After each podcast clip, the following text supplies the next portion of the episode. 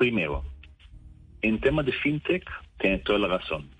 La mayoría de las soluciones en este momento en, África son de fintech. Entonces, nosotros conocemos eh, soluciones como Rappi, RappiPay, Nubank como, y, y todos los eh, otros eh, plataformas digitales.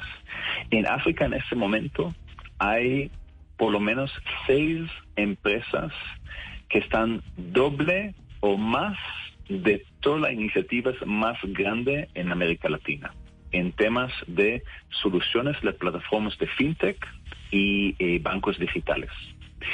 Si pensamos en temas de drones, por ejemplo, hay un ejemplo maravilloso de Ruanda, se llama Zipline. Zipline es una eh, empresa de drones que en este momento está haciendo domicilios de sangre a todo el país eh, de Ruanda eh, en una manera muy eficiente y hay como dron que lanza cada minuto para llegar a todo el, país con paquetes de sangre y medicina. Aquí en Medellín tenemos la autopista de drones.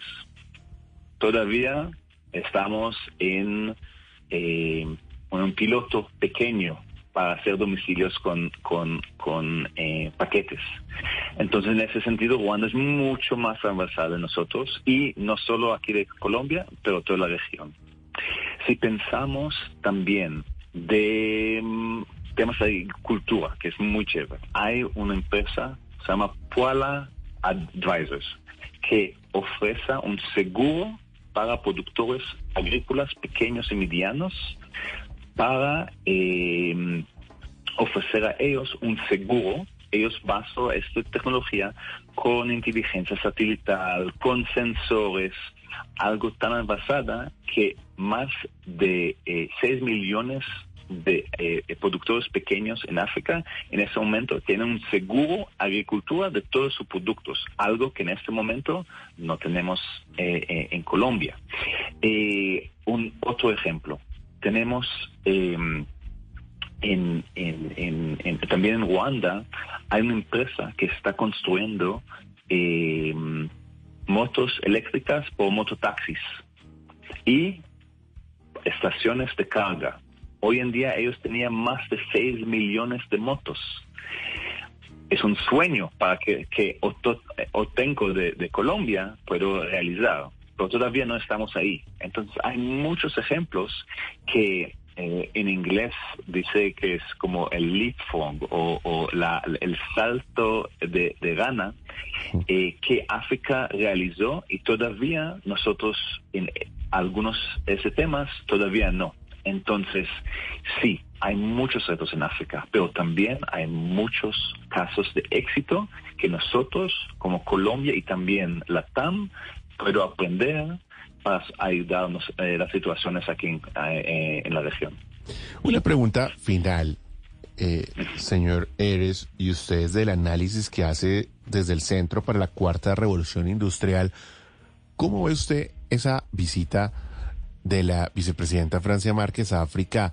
Quiero decir, desde la posibilidad de los acuerdos, eh, posibilidades que pudieran darse después de este recorrido. ¿Cree usted que se abre la posibilidad de tener acuerdos que permitan que, por ejemplo, emprendedores colombianos que hoy tienen unas fintechs extraordinarias que lo están haciendo muy bien, que están creciendo rápidamente, puedan, por ejemplo, hacer presencia allá.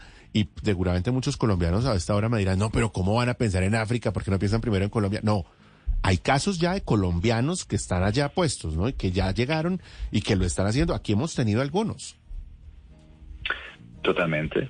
Eh, mira, es toda la idea de abrir una ventana. Hoy en día, en Colombia, estamos, como mencionaste eh, antes, Estados Unidos, Asia, y no, eh, eh, y África no es en, el radar.